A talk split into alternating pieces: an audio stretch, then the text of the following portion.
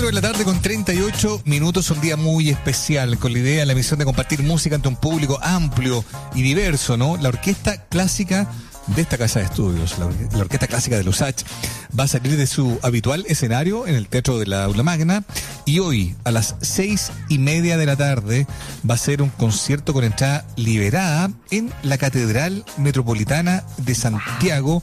Todo esto, ¿no? En el marco de las celebraciones por su ya 40 años de actividad. Estamos, por cierto, ¿no? al teléfono con David del Pino, director titular de la Orquesta Clásica de la USACH, para conocer eh, más de, esta, de este compromiso de hoy tan simbólico, tan especial. David, ¿cómo estás? Primero que nada, feliz cumpleaños por esos 40. Buenas tardes, ¿cómo estamos? Hola David. Oye, qué, qué importante lo que, lo que decimos también, ¿no? Estar en toda en esta época de celebración, eh, del marco de la celebración de 40 años de, de la orquesta, eh, y que sea también un hito este en particular. ¿Cómo, ¿Cómo se gestó, cómo lo vivieron ustedes? ¿Por qué eh, se hace tan relevante también este escenario que está ahí en el centro de la capital? Claro, eh, Tocar en la catedral de cualquier ciudad siempre es algo importante porque hay una relación, digamos, de siglos antigua entre mm. eh, la iglesia y la creación musical que comienza en el barroco. Eh, como sabemos, los famosos compositores del barroco, Bach, Händel, Vivaldi, etcétera, no, quizá no habrían desarrollado las célebres carreras si no hubiera sido por eh, el apoyo eh, de la iglesia, trabajaban para la iglesia. Por lo tanto, hay una relación natural entre la música barroca y, por supuesto, después con las demás eh, etapas de... Y después hay otro motivo, el hecho de que la orquesta salga un par de veces de la aula magna, es muy agradable porque tenemos contacto con otro público y ese público de alguna manera se le acerca también a la temporada que desarrollamos habitualmente en el teatro, ¿no? en el aula magna. De hecho, el programa de hoy día es lo hemos llamado Selección de la temporada 2022. No estamos trayendo una obra grande, sino muchos fragmentos de obras que se han ido tocando durante la temporada presente, de tal manera que es como acercar el menú que hemos ido preparando los meses pasados, acercárselo hoy día a otro público para que vea preparando y posiblemente se animen a luego prolongar su contacto con la música en nuestros conciertos de la Una Magna.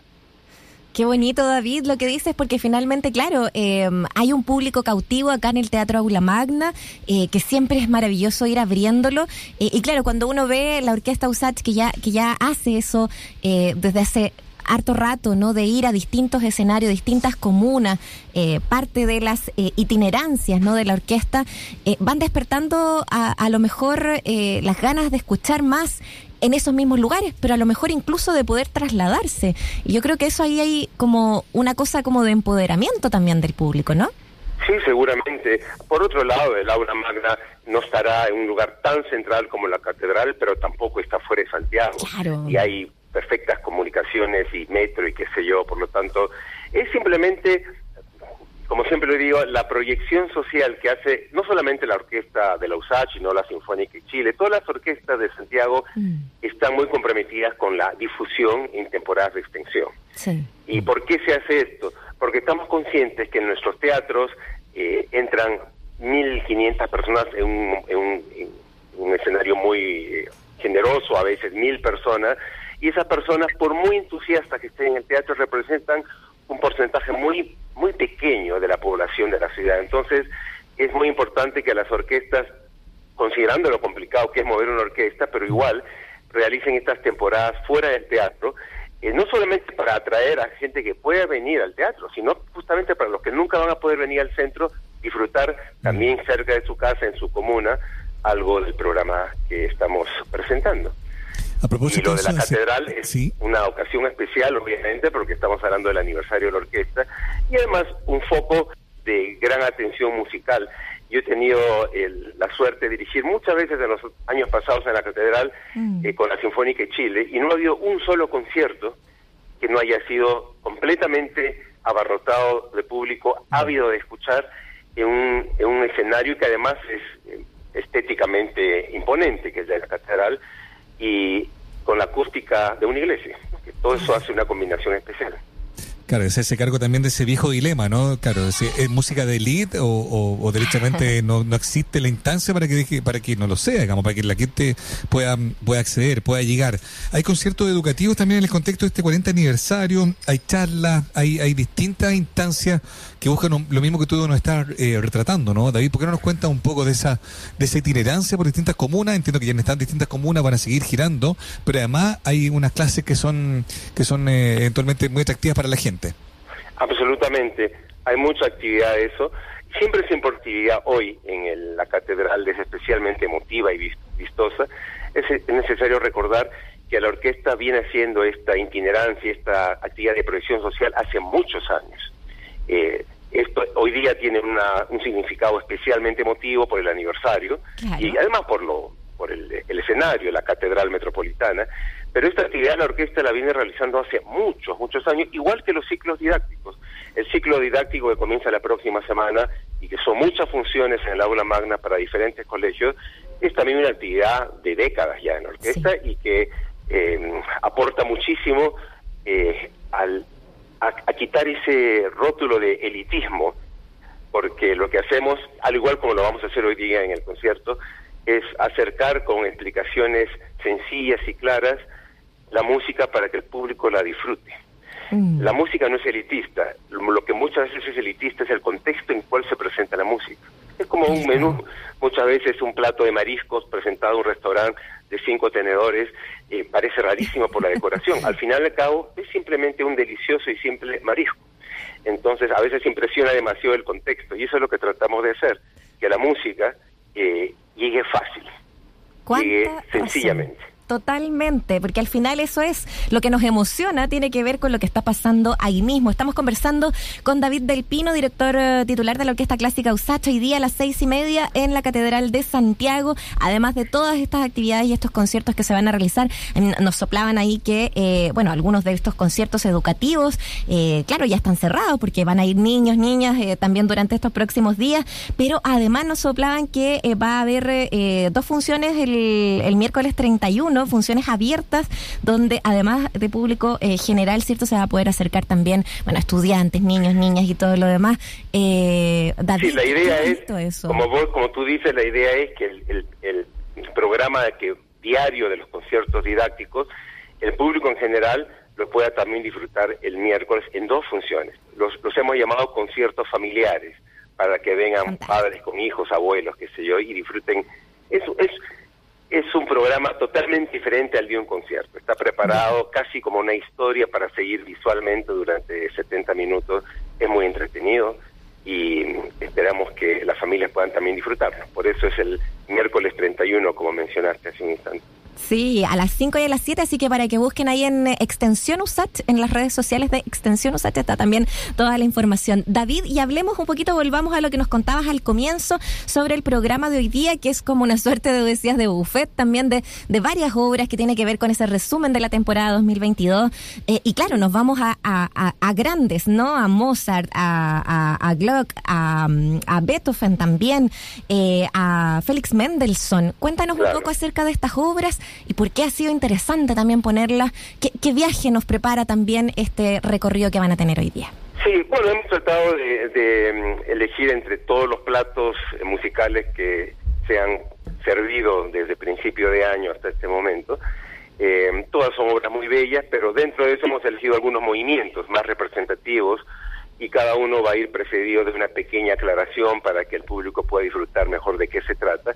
Eh, no va a ser la sinfonía, ninguna sinfonía completa, pero a cambio de eso es como un buffet. Una, por eso lo hemos titulado Selección de la temporada 2022. Es como acercar el resumen de lo que hemos hecho hasta este momento, acercárselo al público. Mm. Oye David, y ya que estamos en la previa, y me imagino que están ahí, están todos preparados también, eh, ¿cómo, pasemos también a lo personal, a lo emocional, a la orquesta misma, a los músicos, músicas. ¿Cómo, cómo sientes eh, esa, eh, no sé, ansiedad por, por el lugar quizás distinto? Eh, porque los conciertos siempre son de una emoción diferente, tranquilidad. ¿Cómo viven ahí la previa también de este concierto? yo creo que no, se vive con la misma seriedad y concentración de cualquier concierto. Una orquesta cuando ya llega a la media hora antes del concierto, se concentra eh, de la misma manera. Por supuesto, habrá algún elemento nuevo que es eh, la acústica. Por eso vamos a tener dentro de 10 minutos ya un ensayo, porque la acústica de una iglesia siempre es una acústica complicada. No es como la de un teatro, mucho menos como la excelente acústica de nuestro aula magna, que es una de las mejores acústicas de Chile. En la, la catedral, cualquier iglesia, y la catedral en concreto, complica un poco las cosas. Tenemos que, por ejemplo, adaptar ciertos tiempos de las obras para eh, que se escuchen con claridad, cierta disposición de la orquesta. Apenas terminemos de charlar, tengo que ir ahora al, al escenario, digamos, y revisar la posición de los orgánicos, porque como las, las iglesias tienen este elemento que se llama reverberancia tan marcado, la disposición de los instrumentos tiene que ser diferente al teatro. Pero Ah, con la experiencia que uno tiene, en 10, 15 minutos sabremos encontrar, digamos, la mejor disposición para que el público escuche con claridad. Y aparte se está aplicando un sistema de amplificación que es también típico en las grandes iglesias, que es una amplificación no real, porque la orquesta no la necesita, sino una, ampli- una amplificación de proyección hacia atrás, de tal manera que cada 10, 15 metros el sonido se repita y el público que esté, digamos, no en las primeras filas pueda también escucharlo con cierta claridad. Es como una, se llama amplificación perfil. Se perfila mejor la música y con todos esos elementos el concierto se disfruta. Qué maravilla. Oye, te damos las gracias entonces por darte el tiempo de conversar con nosotros y nosotras acá en Escena Viva, porque ya te tienes que ir justamente a, hacer todo ese, ese trabajo eh, previo. Eh, qué maravilla. Yo creo que eh, espero también eh, que podamos seguir disfrutando de estos maravillosos conciertos y felicitaciones nuevamente por los 40 años de la orquesta. Que vengan más. Muchas gracias. Eso. Y muchas gracias por la difusión y el apoyo siempre. No, al contrario, yo siempre, siempre te lo decimos, ¿ah? nosotros estamos comprometidos y muy orgullosos de lo que hacen ustedes. Son 40 años, eh, venimos de una época muy compleja, lo estábamos hablando hace un rato de los conciertos, otro tipo de, de- de factores que tienen que ver con la realidad del mundo, ¿no? Donde este tipo de actividades se han visto muy afectadas, eh, pero hay una pasión, hay una dedicación, hay trabajo, hay una trayectoria y hay el ánimo de llevar esto al- a la mayor cantidad de público posible. Y eso es lo que yo siento, es aquella misión que hace que todo esto que hace la Orquesta Clásica de Lusach sea tan relevante. Así que gracias a ti y cuenta con nosotros para lo que necesite. Un abrazo Por grande. supuesto, te cuento antes, pedirme una breve anécdota. Me- Por favor. Hoy día es 17 de agosto ¿Sí? y el primer concierto que yo dirigí profesionalmente fue el 17 de agosto de 1977. No te puedo creer. Así que hoy día yo estoy privadamente, por supuesto, celebrando mis 45 Doblemente años de carrera. Pero qué- 77, son son eh, 45 Claro, como años. sé que esto no va a salir al público del teatro, te lo menciono, porque obviamente es una cosa privada. Pero digo, mira qué casualidad que estamos Sí. celebrando los 40 de la orquesta y los 45 del director. Oye, los 45 de carrera. felicidades dobles Oye, David, entonces. y esa primera presentación, ¿dónde fue? Cuéntanos brevemente, ya que abriste esa puerta. Fue en la Sinfónica Nacional del Perú, yo tenía 17 años. 17 Yo y tenías comencé a dirigir muy 17 joven. años. Más Sí, encima- Oye, a qué número. joven, qué número ahí, totalmente. Un gran abrazo, felicitaciones, David. Eh, qué bonito recuerdo y gracias por compartirlo con nosotros también Igual acá. para ustedes, ¿ah? Un.